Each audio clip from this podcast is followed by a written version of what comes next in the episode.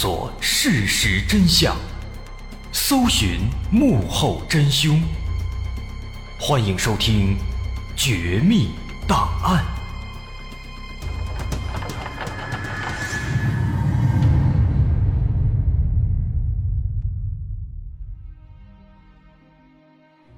还原事实，探索真相。欢迎来到今天的《绝密档案》，我是大碗。今天咱们要说的是一起发生在遥远的北方国度的，一起在当地引起了不小的轰动的案子。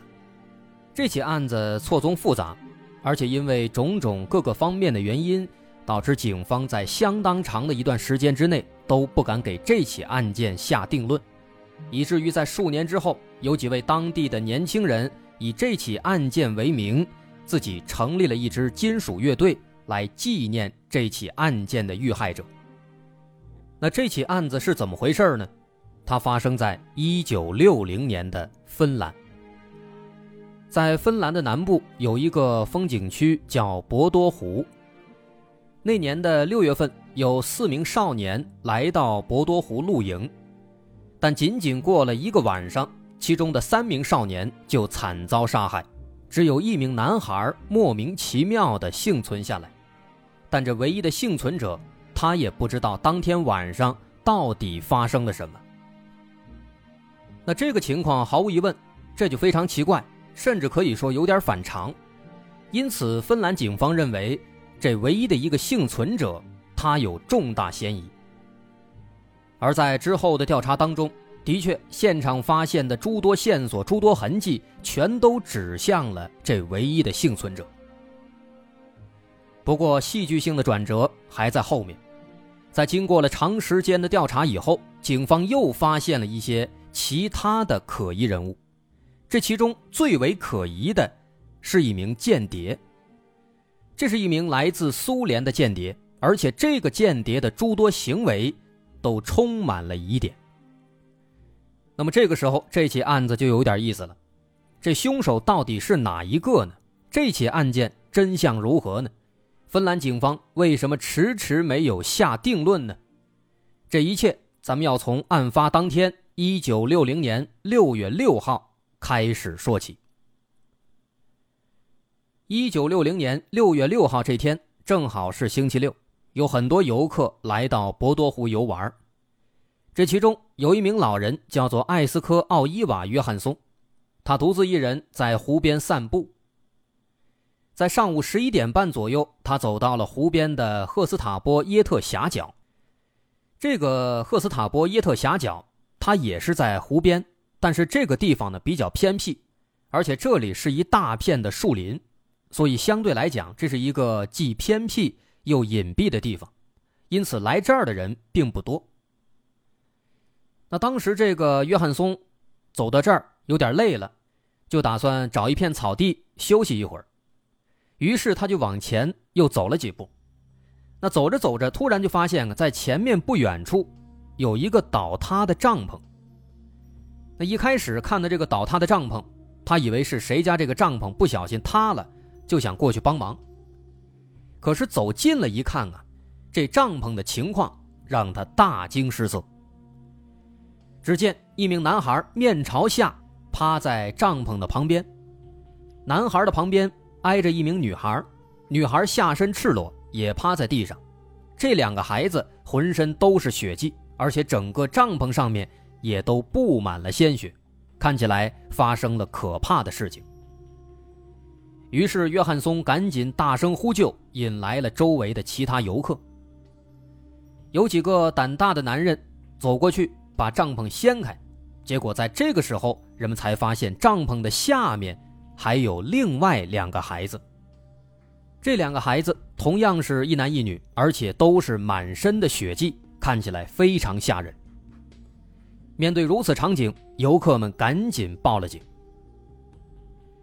十五分钟以后，当地警方赶到现场，在经过初步勘查以后，四名少年，两男两女，其中三人已死亡，还有一名男孩没有死，只是晕了过去。于是，警方第一时间把这个幸存的男孩送到了医院。很快，四名少年的身份也被查清了，这两名女孩分别叫做安吉·图利基和梅拉·艾尔梅利，她们同岁，都只有十五岁，是当地的一所职业学校的学生。两名男孩分别是他们各自的男朋友，他们叫做塞普·安特罗和尼尔斯·威廉。这两个男孩也非常年轻，只有十八岁，是某家工厂的学徒。在这四个人当中，俩男孩威廉和塞普他们是发小，俩人关系非常好。女孩当中的安吉是塞普的女朋友，而梅拉是安吉的闺蜜。通过安吉介绍，梅拉跟威廉也成了男女朋友。哎，四个人是这样的一种。又是发小，又是闺蜜，又是男女朋友的关系。那么，在现场这四名受害者，他们的情况大致是这样的：唯一的幸存者是威廉，他一直处于无意识的昏迷状态，在他的头部和面部有大量的淤青，而且布满鲜血，在手臂上也有多处刀伤。趴在威廉身旁的是他的女朋友。梅拉，梅拉的下身赤裸，左腿伸直，右腿略微弯曲，裤子被退到了脚踝，上衣也被扯开。他的头部遭到了钝器的猛烈击打，以至于颅骨骨折，这也是他的死因。在帐篷里面的另一对小情侣安吉和塞普，安吉的身体蜷缩，两腿弯曲，头部被一块毯子盖住。同样，他的头部也遭到了重击，导致颅骨骨折，这也是他的死因。在安吉的旁边，帐篷的更里面是她的男朋友赛普。赛普的身体被帐篷整个遮住，双手放在胸前，头部同样遭到了致命击打，死因同样是颅骨骨折。那从这三名死者和一名幸存者身上的伤势来看，他们的身上。都有刀伤，三名死者的死因都是颅骨骨折，显然是遭到了锤子或者其他钝器的击打。那么从这些伤势来看，又是钝器的击打，又是刀伤，显然凶手是有意要置他们于死地。那么这个凶手他的目的到底是什么？他为什么要杀害这四个孩子？又为什么要置他们于死地呢？而为什么这威廉最终没有死呢？我们不妨把时间回溯到案发之前，看看当天这些孩子们都做了些什么。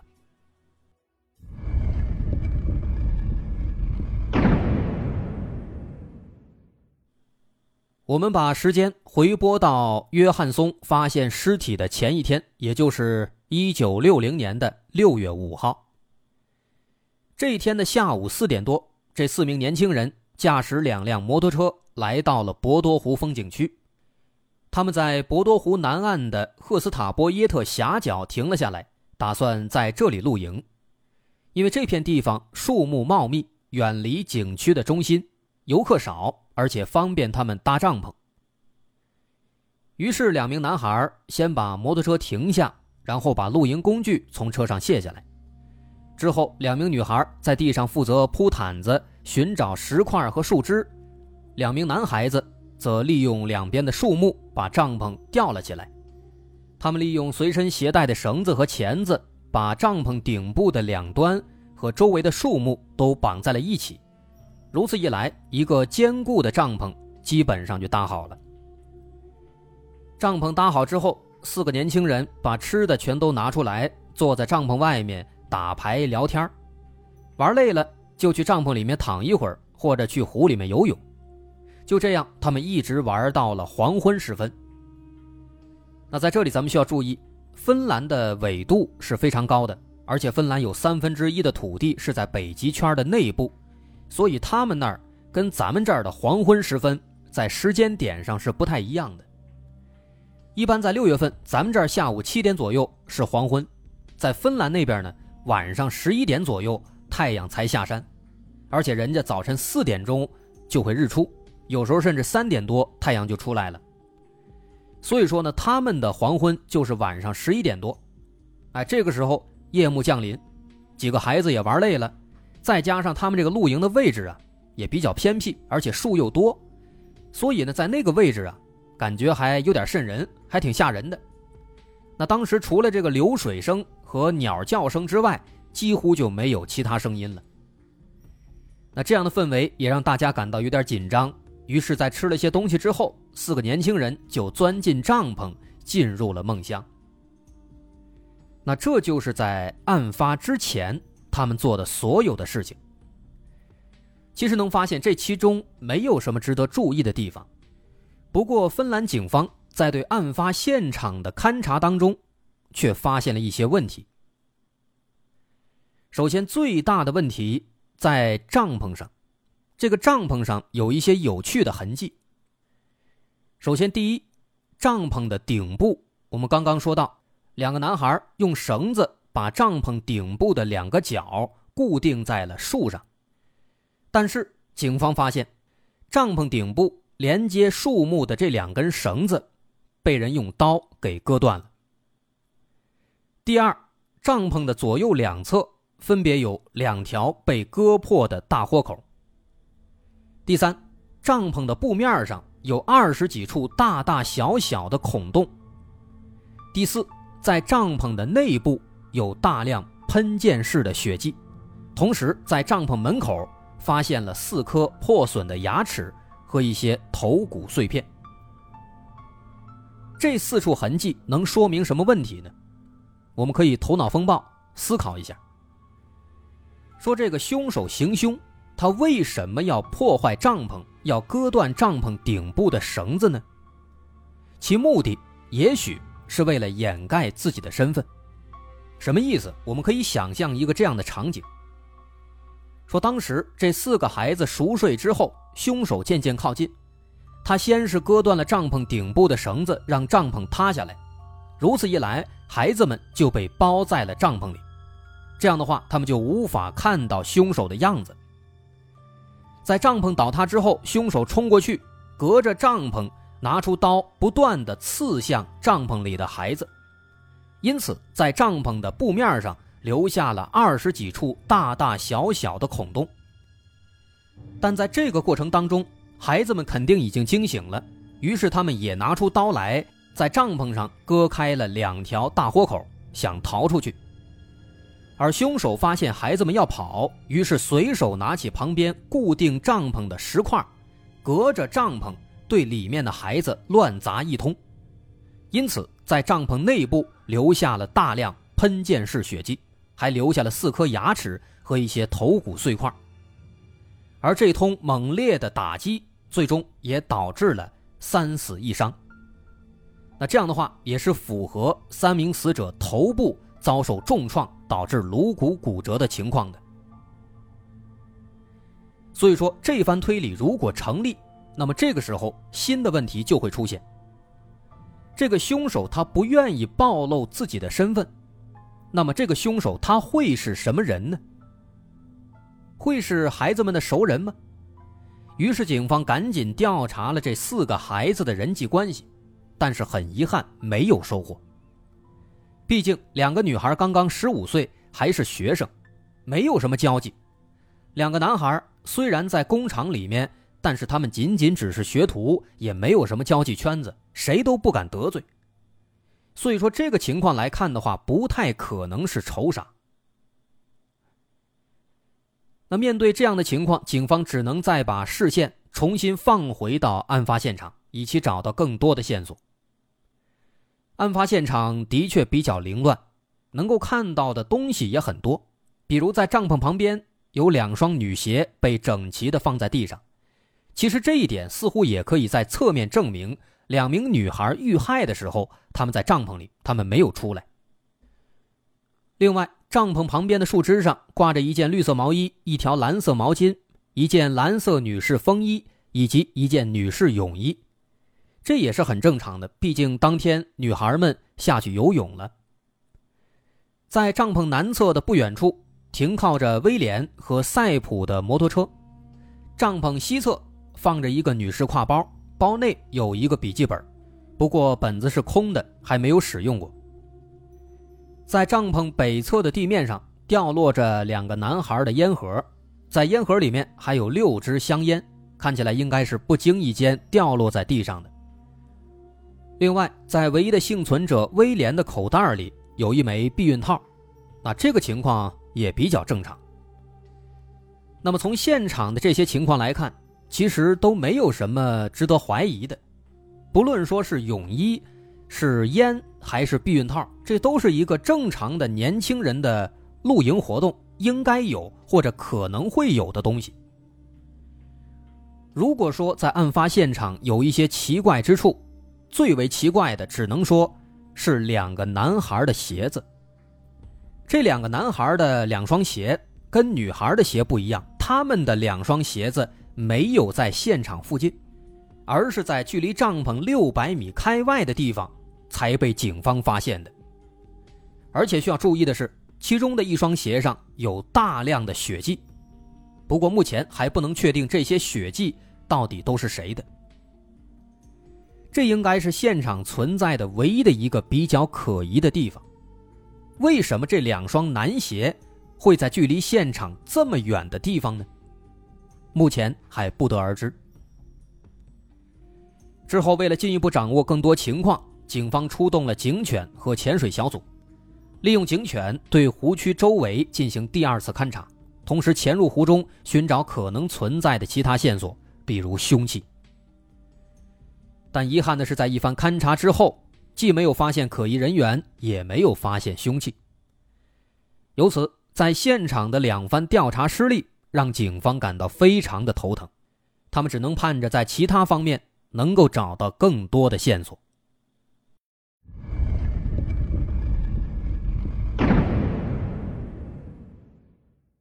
在案发第三天，一九六零年六月八号。法医对三名死者展开了尸检。三名死者头部和面部遭到了严重的钝器打击，头骨多处骨折，这也导致了他们的死亡。在现场发现的四颗牙齿和头骨碎片，后经证实属于梅拉，这说明梅拉遭受的攻击是最为严重的。另外需要注意的是，两名女生都没有被性侵。这说明凶手应该不是图色。那么至此，没有仇人，也不是图色，那有没有可能是为财呢？这似乎也不太可能。毕竟这四个人都是年轻人，都十来岁，还没有什么钱，身上也没有什么值钱的东西，唯一的最值钱的应该就是摩托车了。但这两辆摩托车依然停在原地。这也就说明凶手不是为财。那么这个凶手他到底图什么呢？究竟是什么人能够在这么短的时间内不声不响的造成三死一伤呢？虽然这些孩子年纪都不算大，但毕竟双拳难敌四手啊！毕竟这有四个人啊。想到这几个问题，芬兰警方灵光一闪，他们想。会不会是内部人作案呢？换句话说，会不会这个凶手就是唯一幸存的威廉呢？毕竟这个威廉他的位置得天独厚，没有人会提防他，都是朋友。那如此一来，也就不会存在双拳难敌四手的问题。他只需要突然袭击，把这三个人逐一击破，那就大功告成了。而且需要注意的是。受到伤害最为严重的，我们刚刚说了，恰恰是威廉的女朋友梅拉。而且最为重要的是，在那双沾满血迹的鞋上，法医有了新的发现。那双在帐篷六百米外发现的沾满血迹的运动鞋，后经家属辨认是属于威廉的，而且这个鞋子上面的血迹。在经过检验之后，法医给出了一个让所有人都大为震惊的答案：鞋子上面同时包含着赛普、安吉和梅拉三个人的血迹，唯独没有威廉的。而且这些血迹全部都是喷溅在了鞋子外面，鞋子里面一点都没有。这说明在案发时，这双鞋一定是穿在脚上的。所以说，只有表面上被溅上了血迹，而通过法医鉴定，死者遇害的时间应该是在凌晨的四点到六点。那么凌晨四五点钟，威廉他为什么会穿着鞋呢？唯一的一种可能性就是威廉当时他不在帐篷里。那么顺着这条线索继续思考下去，威廉的嫌疑一下子上升到了极点。不过问题在于，如果威廉他真的是凶手，那么他的杀人动机到底是什么？警方在调查了威廉和梅拉的情感状况之后，发现了一种可能性。警方发现，威廉和梅拉其实刚刚在一起没多久，只有三周的时间。再结合警方在威廉兜里发现的避孕套，一个大胆的假设就出现了。也许这个避孕套是威廉特意带的，他想借助这次露营的机会，跟梅拉发生一些情侣之间、夫妻之间才会发生的那种事情。于是，在当晚大家都熟睡之后，他把梅拉叫醒，来到帐篷外面，说出了自己的渴望、自己的想法。但没想到梅拉拒绝了，可能还对威廉进行了辱骂。毕竟他们刚刚在一起三周的时间。那威廉丢了面子，双方就发生了争执。最终恼羞成怒的威廉用匕首和石块杀死了梅拉。而另外两名同伴可能发现了这件事情，于是为了防止他们报警，威廉一不做二不休，把所有同伴全部杀害了。在作案之后，他把自己和赛普的鞋子扔到了距离帐篷六百米开外的地方，目的是为了混淆警方的视线。这番推测可以说有道理，而且好像所有的线索全都指向了威廉。不仅仅是避孕套，还有那双鞋，还有梅拉的身上受到的最为严重的伤势，似乎都可以证明这起案子是威廉干的。芬兰警方这边对这番猜测也是有着十足的信心，只是目前威廉还在昏迷当中，警方只需要等他醒来就对他展开讯问，从而更进一步的得到他的口供。那么这起案子，威廉到底是不是凶手呢？我们前面提到过，在之后又出现了诸多其他的可疑人物，其中甚至包括一个可疑的间谍，这些人物。又都发挥着什么样的作用呢？大家稍安勿躁，我是大碗。上节咱们先到这儿，稍后下节咱们再接着说。如果您喜欢，欢迎关注我的微信公众号，在微信搜索“大碗说故事”，点击关注即可。好，稍后咱们下节再见。